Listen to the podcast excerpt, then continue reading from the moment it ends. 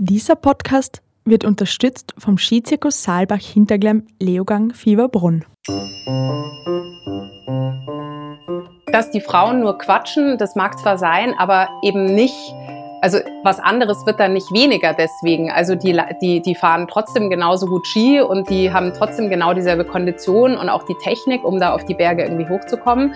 Aber sie machen es halt in einem anderen Style und vielleicht so einen Ticken entspannter. Hallo, willkommen zu Bergwelten, dem Podcast über Höhen und Tiefen. Ich bin Mara Simperler und heute bei mir im Studio ist Katrin Rath. Hi Mara. Hallo liebe Zuhörerinnen und Zuhörer. Katrin, wie geht's dir denn gerade? Ja, also eigentlich wäre ich ja gerade von einem Frauen-Freeride-Camp zurückgekommen und würde dir jetzt von meinen Erfahrungen dort erzählen, weil das mit Camps und Urlauben derzeit aber so eine Sache ist, könnte ich dir jetzt nur von meinen Skiausflügen in die niederösterreichischen Skigebiete rund um Wien erzählen. Dort ist es zwar auch immer extrem schön, auf und abseits der Pisten, allerdings geht das am Frauen-Freeride-Thema, mit dem ich mich heute eigentlich beschäftigen will, vorbei. Gut, dass wir zwei Frauen da also halt drüber reden, würde ich sagen. Als wir in der Redaktion das erste Mal über das Thema dieser Folge gesprochen haben, war, finde ich, ein spannender Moment. Da ist nämlich von einem Kollegen sofort die Frage gekommen, warum solche Women-Only-Gruppen überhaupt braucht. Ja, und ehrlich gesagt, ich habe mich dasselbe auch erst gefragt. Sind wir Frauen nicht schon emanzipiert genug? Wieso sollten wir solche Veranstaltungen nur für Frauen überhaupt brauchen? Aber dann habe ich mal ein bisschen genauer nachgedacht. Ich bin ja über den Winter wirklich in den unterschiedlichsten Konstellationen unterwegs. Oft als einzige Frau in der Gruppe, dann nur unter Frauen und dann wieder in total ausgeglichenen Gruppen, was das Geschlechterverhältnis angeht. Wie ich das so drüber nachgedacht habe, ist mir aufgefallen, dass ich mich in unterschiedlichen Konstellationen unterschiedlich fühle und dass sich das vielleicht sogar auf meine Leistung am Berg auswirkt. Welche Unterschiede hast du da bemerkt? Hm, das will ich jetzt vielleicht noch nicht vorwegnehmen. Ich habe nämlich erst mit Expertinnen gesprochen, um der Sache auf den Grund zu gehen. Und um zu schauen, ob es anderen auch so geht. Oder ob ich nicht doch eher ein Einzelfall bin. Klingt nach einem guten Plan. Ich bin gespannt, was dabei rausgekommen ist. Los geht's.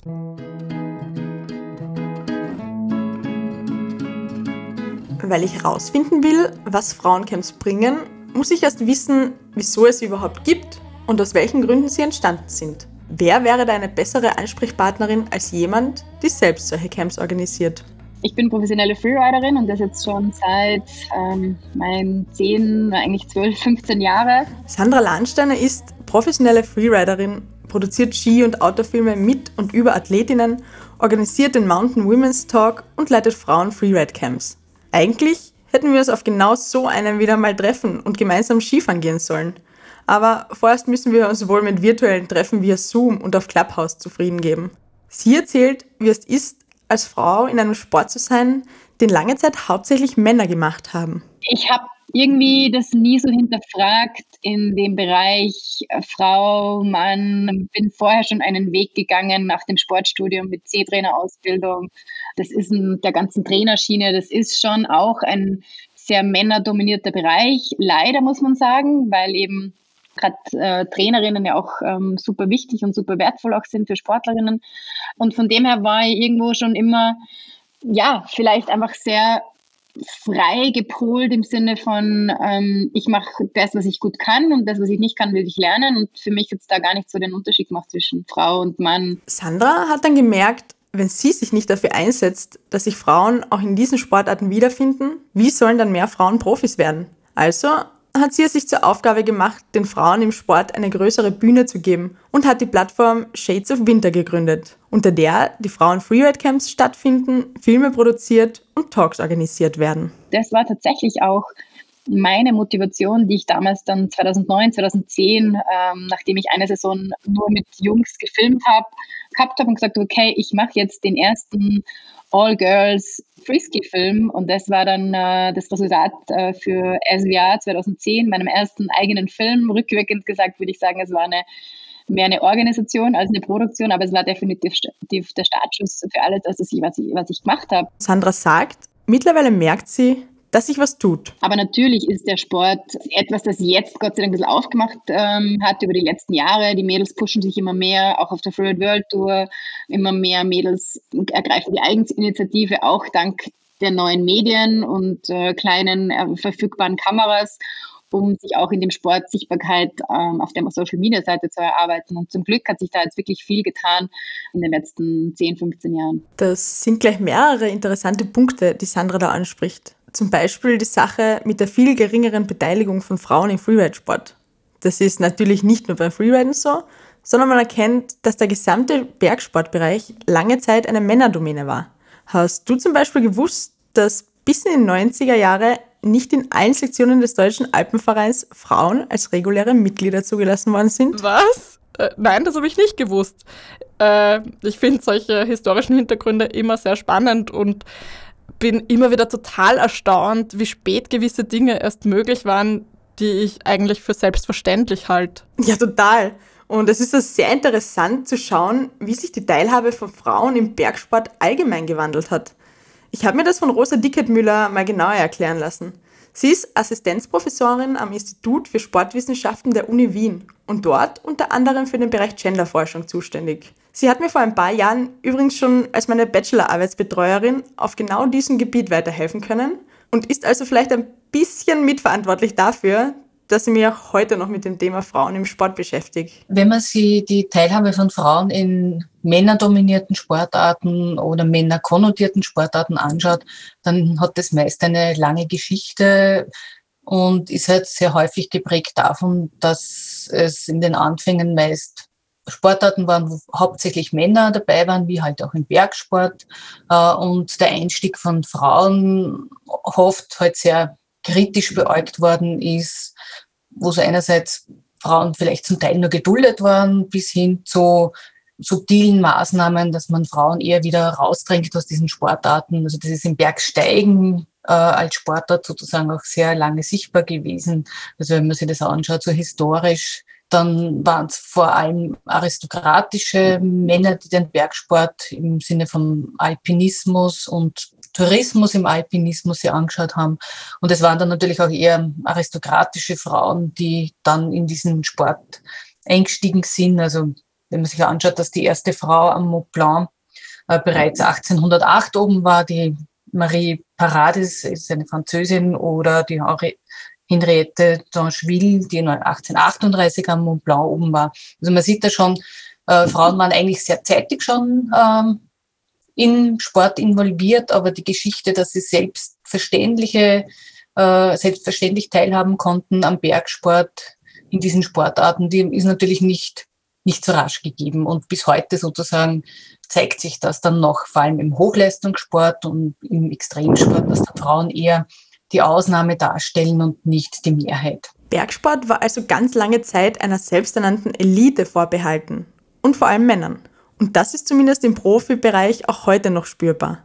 Kein Wunder also, dass sich Sandra nach mehr weiblicher Gesellschaft am Berg gesehnt hat. Ähnlich ist es Ricarda Schneegers gegangen. Sie organisiert mit ihrer Organisation Powder Chase ebenfalls Freeride und Skitouren-Camps für Frauen. Aber auch Camps für beide Geschlechter. Genau, also Powder Chase ist an und für sich natürlich schon für Frauen und Männer ähm, offen und zugänglich und wir freuen uns drüber, wenn beide kommen. Aber als ich damals angefangen habe, so vor zehn Jahren, da bin ich halt immer irgendwie zu den Powder Chases am Donnerstagabend so dazugekommen und bin in diesen großen Raum, wo wir dann, was ich, in einem Restaurant oder so gegessen haben oder im Hotel und dann war ich wirklich mit eigentlich 100 Prozent Männern irgendwie konfrontiert und mich stört das jetzt per se irgendwie gar nicht und das kann ja auch ganz nett sein. Aber irgendwie hat mir schon immer so ein bisschen so eine weibliche Dynamik da irgendwie gefehlt oder jemand, ja, wenigstens ein, zwei andere Mädels fand ich dann schon recht wichtig. Da hat Ricarda dann vor etwas mehr als fünf Jahren beschlossen, wenn die Frauen nicht zu den gemischtgeschlechtlichen Camps kommen, dann macht sie eben einfach Camps nur für Frauen. Und die sind bis heute sehr gefragt. Was genau bei solchen Frauencamps anders läuft, hört ihr gleich nach einer kurzen Pause. 270 Pistenkilometer, 70 moderne Lifte und 60 urige Hütten. Im lässigsten Skigebiet der Alpen, dem Skizirkus Saalbach-Hinterglemm Leogang Fieberbrunn, ist genug Platz, um Abstand zu halten und die Weite der Natur und den frischen Schnee zu genießen. Das Skivergnügen fällt dieses Jahr also nicht aus. Ein Verhaltenskodex sorgt für die Gesundheit aller Gäste. Und die müssen sich nur noch ums Wedeln kümmern. Wir sehen uns im Home of Lessig. Hallo zurück beim Bergwelten Podcast. Wir versuchen gerade der Frage auf den Grund zu gehen, was das Besondere an Frauen-Freeride- und Skitouren-Camps ist. Ricarda organisiert gemischtgeschlechtliche Camps und solche nur für Frauen und beschreibt den Unterschied zwischen den beiden Camptypen so. Das, das macht total viel aus, wenn Frauen zusammen unterwegs sind, weil es einfach wirklich ähm, eine andere Dynamik hat und lustigerweise auch bei den normalen Powder Chases inzwischen fahren da wirklich, ja, ich denke schon so 10, 20 Prozent Frauen mit und die Gruppe ist immer irgendwie lustiger und ja, die haben immer irgendwie einen cooleren Tag, wenn das ein bisschen gemischte Gruppen sind. Deswegen schauen wir auch beim normalen Powder Chase inzwischen, dass wir die Frauen so ein bisschen aufteilen, dass es mindestens ein bis zwei Quotenfrauen gibt, ja, die die Stimmung da einfach nochmal ein bisschen in eine andere Richtung bringen. Frauen haben einfach da irgendwie eine andere, bringen da eine andere Dynamik rein. Okay, ich weiß, das Thema Quote ist umstritten. Aber Ricarda erzählt, dass der Unterschied wirklich spürbar ist, wenn Frauen dabei sind. Ja, da habe ich ein total gutes Beispiel. Und zwar ähm, beim letzten Women's Tour Chase, da waren wir im Rauristal und da hatten wir einen Fotografen dabei, den Hansi Herbig. Und der war dann immer also ganz enttäuscht am Tag, weil er nicht so die klassischen Skitourenbilder bekommen hat, weil wir haben nämlich sogenannte Chatting Lanes, so haben wir das dann betitelt, haben wir gebildet. Das heißt, wir waren teilweise zu viert oder zu fünft nebeneinander und sind so halt einen Berg hochgegangen und nicht hintereinander, wie der Hansi das halt so für seine Bilder normalerweise gewohnt ist, ja. Und das finde ich eben ein total cooles Beispiel für das, was da passiert. Also man erlebt irgendwie ja, das halt intensiver und mehr miteinander. Und klar, die letzten paar hundert Höhenmeter, da, ja, da schaut dann auch jeder irgendwie, dass er selber klarkommt. Aber ähm, zuerst ist es echt so, dass man diese Chattings-Lanes und, und sich irgendwie total verquatscht und ähm, ja und und trotzdem dasselbe leistet quasi oder kann wie wie eine andere Gruppe. Und das ist nur eines dieser Gefühle, die ich am Anfang dieser Folge angesprochen habe. Mir kommt es so vor, dass alles ein bisschen entspannter ist, wenn ich nur mit Frauen unterwegs bin. Aber die Leistung leidet überraschenderweise überhaupt nicht drunter. Nee, es leidet eben gar nichts drunter, sondern also äh, ich das und, und dass die Frauen nur quatschen, das mag zwar sein, aber eben nicht also was anderes wird dann nicht weniger deswegen. Also die, die, die fahren trotzdem genauso gut Ski und die haben trotzdem genau dieselbe Kondition und auch die Technik, um da auf die Berge irgendwie hochzukommen. Aber sie machen es halt in einem anderen Style und vielleicht so einen Ticken entspannter. Das ist aber auch ziemlich klischeehaft, finde ich. Ich kann mir eigentlich nicht vorstellen, dass sich das so auf alle Freeride- und Skitourengruppen umlegen lässt. Sandra Lahnsteiner, die Profi-Freeriderin, sieht das zum Beispiel wieder ganz anders. Also ich kann nicht bestätigen irgendwie, dass es ähm, bei den Jungs immer nur um Performance geht und bei den Mädels nur um Spaß. Ähm, das würde ich jetzt so gar nicht sagen. Also wenn wir also auch bei den Frauengruppen, äh, bei den Camps, da geht es dann schon darum, auch besser zu werden und zu performen. Und dann ist halt dort irgendwie so ein, ein, Sprung, der funktioniert oder eine steilere Einfahrt, die man dann halt macht. Und das ist halt dann Performance. Ich glaube, was man halt einfach, aber es muss immer nur Spaß machen. Und wenn ich mit Jungs fahre, dann ist es genauso. Ich meine, da ist es einfach, ja, da wird auch über, über jedes äh, Pillow oder über jede Kante irgendwo drüber gesprungen. Und, und es geht schon um, den, um das gemeinsame Spaß haben draußen. Also gerade jetzt beim Freeriden, abseits der Contest-Szene für mich, bei uns steht eigentlich immer das Skifahren, das Erlebnis da draußen, ähm, der geile Schnee natürlich im Vordergrund. Was man an diesen beiden Positionen sieht, man muss da wirklich aufpassen, dass man niemanden in eine Schublade steckt. Auch unter Frauen gibt es natürlich eine große Bandbreite, wie jemand Skifahren will. Vorhanden sind gewisse Unterschiede zwischen den Geschlechtern jedoch, also beziehungsweise den Geschlechterzuschreibungen. Das erklärt die Forscherin Rosa Dickert-Müller. Die Frage danach, ob es Belege dafür gibt, äh, dass Männer eher auf Leistung getrimmt und Frauen eher so auf das Miteinander, dass das Soziale passt. Äh, dazu gibt es genug Studien. Man muss aber nur aufpassen, dass man diese Attribute nicht den Geschlechtern zuschreibt, sondern eher dem zuschreibt, was die Gesellschaft wertschätzt und anerkennt. Und die Gesellschaft tendiert eher dazu, wertzuschätzen, positive Sanktionen, positive Anerkennung dafür zu geben, wenn Mädchen ähm, sozial sind, einander unterstützen, einander helfen und dass Burschen gute Leistungen bringen, besser sein wollen als andere. Das altbekannte Problem der gesellschaftlich zugeschriebenen Geschlechterrollen macht also natürlich auch vom Berg nicht halt. Vor allem diese soziale Komponente, die ja überhaupt nichts Schlechtes ist, ist es aber auch, die solche Frauenveranstaltungen sowohl für Ricarda als auch für Sandra zu einem Teil ausmachen. Es ist echt ein anderes Sozialverhalten, wenn Frauen miteinander unterwegs sind. Die bestärken sich einfach viel mehr, freuen sich auch total füreinander. Und wenn eine dann mal irgendwie wahnsinnige Blasen hat oder irgendwie einen Tag hat, der nicht so gut ist, dann wird die da so richtig von den anderen mehr oder weniger echt so untergehakt, also so bildlich, ähm, und wird dann da so durch den Tag gezogen. Und sowas habe ich irgendwie, ja, bei so einer gemischten oder vor allem so einer reinen Männergruppe eigentlich so noch nicht erlebt. Da entwickelt sich dann halt so eine richtig positive Gruppendynamik, die dann halt einfach Spaß macht. Man versucht also nicht mit aller Gewalt Geschlechterrollen umzudrehen, sondern feiert sie in einer gewissen Art und Weise. Aber Frauencamps können gleichzeitig dazu beitragen, diese Geschlechterrollen auch aufzubrechen in dem auch Leistung, Erfolg und Ehrgeiz eine wichtige Rolle spielen, wie Sandra vorher schon erwähnt hat. Attribute, die gesellschaftlich eher Männern zugeschrieben werden, beziehungsweise Attribute, die an Männern gelobt werden und an Frauen nach wie vor teilweise eher kritisch betrachtet werden.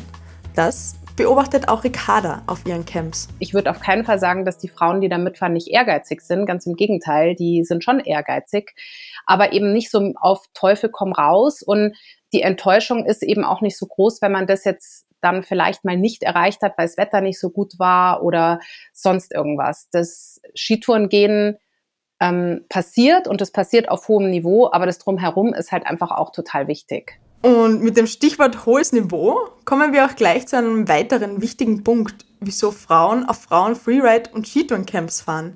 Sie wollen in einem geschützten Umfeld ihre Leistung verbessern. Spannend, dass du das sagst. Ich merke nämlich, dass ich mir zum Beispiel bei Skitouren manchmal denke, ich gehe da jetzt lieber nicht mit, weil da sind zu viele Männer, die besser fahren als ich und ich will nicht die schlechteste sein. Genau, und so wie dir geht es ja ganz vielen anderen. Sehr viele Frauen sind um einiges entspannter, wenn sie quasi unter sich sind und nicht das Gefühl haben, jemanden aufzuhalten oder im Weg zu sein. Obwohl sie das ja in den meisten Fällen eigentlich halt überhaupt nicht haben müssten. Besonders im Breitensport sind die Unterschiede, was Technik, Ausdauer und Kraft angeht, zwischen Männern und Frauen auch wirklich nicht so groß. Das heißt, es ist nicht so, dass Männer automatisch in allem besser sind als Frauen. Aber man sieht sie halt öfter in den entsprechenden Sportarten. Dazu kommt dann auch, dass man nicht unbedingt diesen vorhin angesprochenen Geschlechterrollen entsprechen muss. Wie wichtig diese sogenannten geschützten Räume für Frauen sind, erklärt Rosa Dickertmüller. Ich glaube, das ist ganz, ganz wichtig, dass äh, es Räume, Angebote gibt, wo die Mädchen oder Girls Only oder Women's Teams sind, äh, weil sie dann jenseits der männlichen Vorgaben und jenseits der Bilder in den Köpfen der Medien äh, teilnehmen können. Ähm, man weiß aus Sozialisationstheorien oder Sozialisationsforschungen, dass gerade wenn zu wenig Frauen im Sport medial sichtbar sind, die Frauen oder Mädchen sich oft vieles nicht so ganz zutrauen. Und es für sie einfacher ist, oft im getrennten Raum, in einem eigenen Raum, äh, wo es nicht darum geht, sofort beweisen zu müssen, wie gut man etwas macht und wie toll das ausschaut, äh, dass man dort sozusagen einen Erfahrungsraum hat, wo man unabhängig von den Geschlechterdarstellungen sich einmal erproben kann, ausprobieren kann, Sicherheit gewinnen kann was ganz wesentlich ist, damit man auch im gemischten Raum dann draußen sozusagen äh, gut damit umgehen kann. Für Ricarda hat es auch ganz viel damit zu tun, dass Frauen sich oft unterschätzen. In einer Frauengruppe kann man dann mal diese Dinge, von denen man ja ahnt, dass man sie kann, tatsächlich einfach machen. Was man sich in gemischten Gruppen vielleicht nicht zutrauen würde.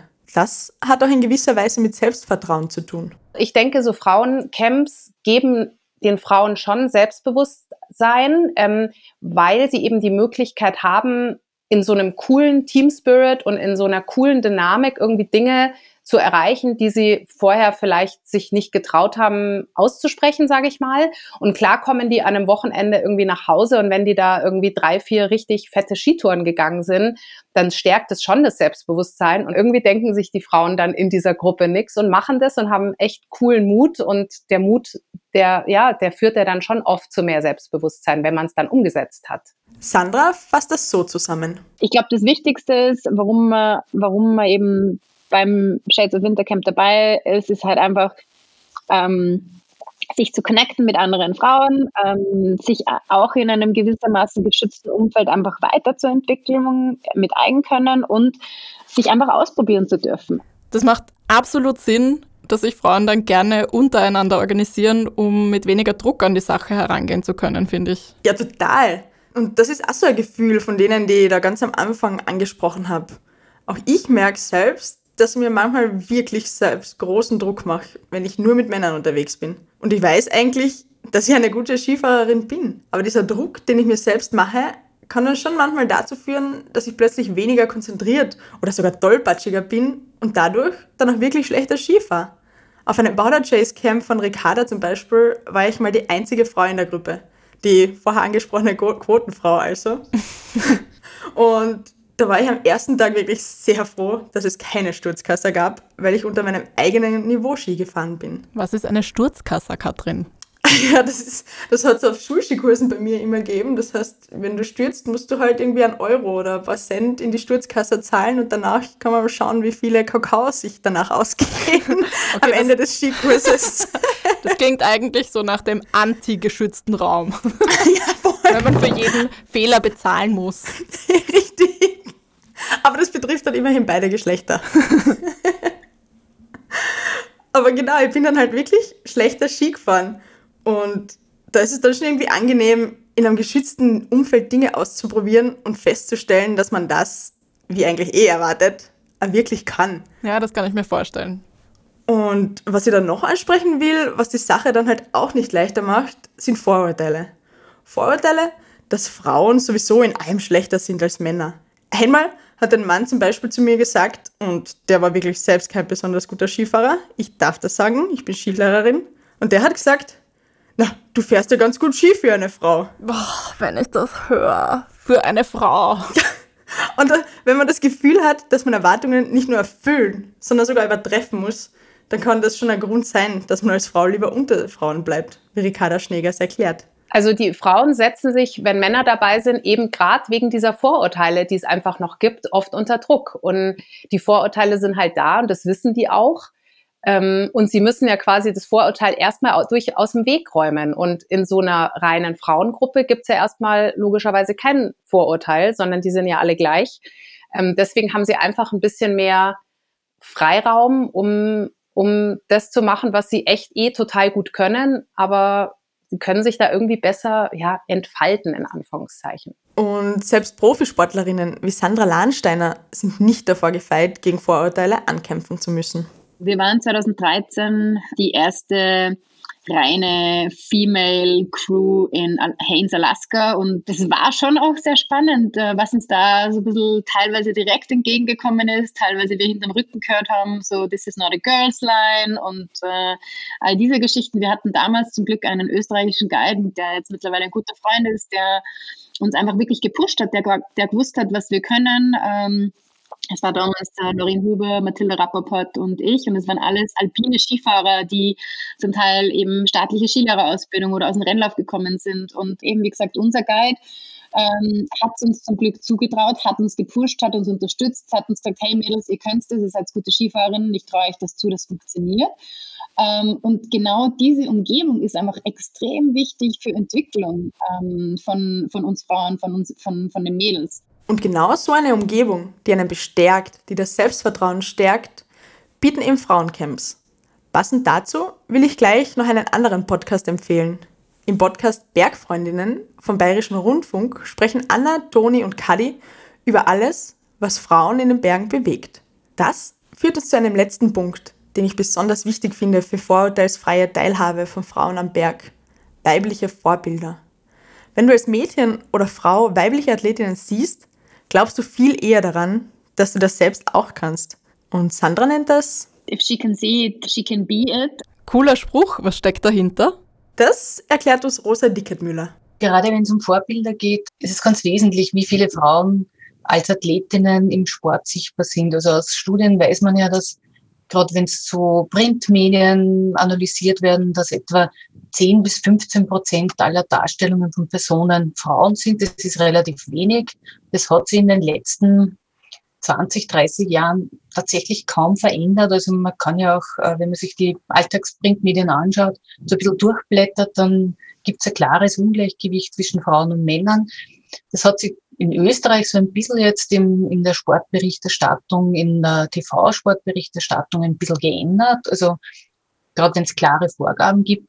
Aber wenn man sich anschaut, wie die bildliche Darstellung ist und diese häufig natürlich stimmig sein soll, auch mit Geschlechterrollen, dann sind es halt auch oft eher einseitigere Darstellungen oder zumindest eine Vorgabe ist, dass die Frauen auch einigermaßen gut ausschauen sollen und dass das stimmig ist. Und da passen manche Sportarten besser und andere Sportarten ein bisschen weniger gut. Das ist was, was wir als Redakteurinnen und Redakteure von Bergwelten tatsächlich auch öfter erleben, wenn wir wohin fahren, um eine Geschichte zu recherchieren.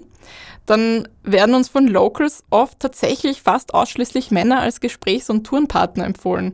Und wir müssen dann ausdrücklich zweimal nachfragen, um Frauen zu finden. Und jetzt rein für die Repräsentation von Frauen ist es natürlich nicht ideal, sagt die Wissenschaftlerin.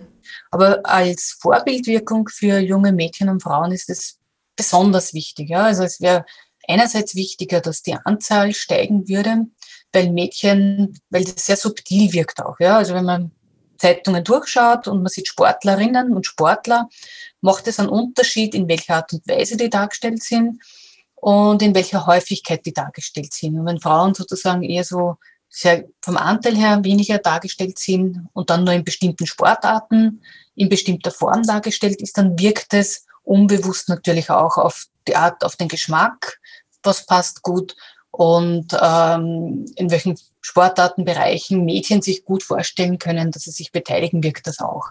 Sehr spannend. Ich nehme aus dieser Geschichte so viel mit. Also ich kann jetzt Gefühle, die ich eigentlich immer latent gespürt habe, auch viel besser benennen und kenne den Hintergrund. Ja, da kann ich mich nur anschließen. Und ich würde die Geschichte gern mit einem Appell von Sandra Lahnsteiner an alle Frauen und Mädchen da draußen beenden. Mir ist es einfach wichtig, dass wir möglichst viele äh, Mädels für den Outdoor-Sport und auch für den, wie auch man von manchen genannt, Extremsport ähm, rausbringen. Mir ist aber auch bewusst, dass natürlich gerade dieses Thema Freeride und äh, Sicherheit, Backcountry natürlich auch Erfahrung und ähm, braucht und wir als Profisportler da natürlich auch einen Erziehungsfaktor haben und das gar nicht so leicht ist, da den, immer den Einstieg zu finden, weil man einfach eine Gruppe braucht und da ist mein Aufruf an alle Mädels und Frauen da draußen. Es gibt so viele Angebote mittlerweile. Am besten sind halt einfach wirklich, sich irgendwo am Camp zu suchen, ist natürlich heuer schwierig oder sich mit anderen Mädels über soziale Medien zu connecten, sich auch mit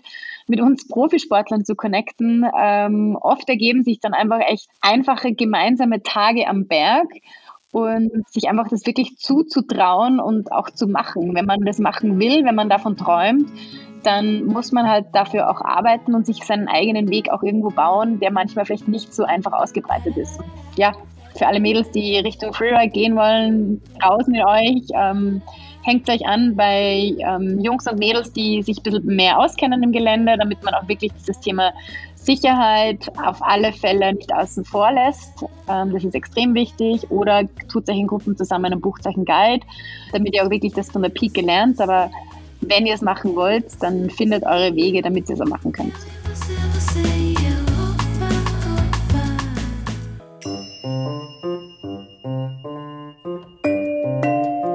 Nächstes Mal im Bergwelten-Podcast. Ich bin der David und obwohl 2020 schon das Jahr war, in dem man so viel alleine war wie wahrscheinlich noch nie davor, habe ich mir gedacht, für 2021 lege ich nur Schippe drauf. Ich probiere es einmal eine ganze Woche alleine auf eine einsame Hütte zu gehen und dort eine Woche lang verbringen, ohne Internet, ohne Handy, ohne Fernseher. Also wirklich komplett alleine. Und das probiere ich aus und ich bin sehr gespannt, wie es mir gehen wird. Jetzt bin ich nur optimistisch. Ich, ich hoffe, der Optimismus bleibt sehr lange erhalten. Ist es wirklich so traumhaft, sich alleine auf eine Hütte zurückzuziehen? Und was macht die Einsamkeit mit einem? Die nächste Folge ist übrigens die letzte in der Winterstaffel. Die nächste Sommerstaffel startet dann im Mai. Wenn ihr uns jetzt schon auf Apple Podcasts, Spotify oder wo auch immer abonniert, bekommt ihr eine Benachrichtigung, wenn es soweit ist. Wir freuen uns auch ehrlich über Feedback per Mail an redaktion.bergwilden.com, auf Facebook, Instagram, per Post. Für alle, die noch nicht genug haben, online findet ihr uns auf bergwelten.com oder ihr kauft das aktuelle Bergwelten-Magazin. Auf Instagram und Facebook findet ihr uns unter dem Namen Bergwelten. Der Bergwelten Podcast wird produziert von Martin Foschinski, Katharina Lehner, Robert Maruna, Katrin Rath und Mara Simpeler. Wir hören uns in zwei Wochen wieder. Bis dahin, raus mit euch Frauen und Männer.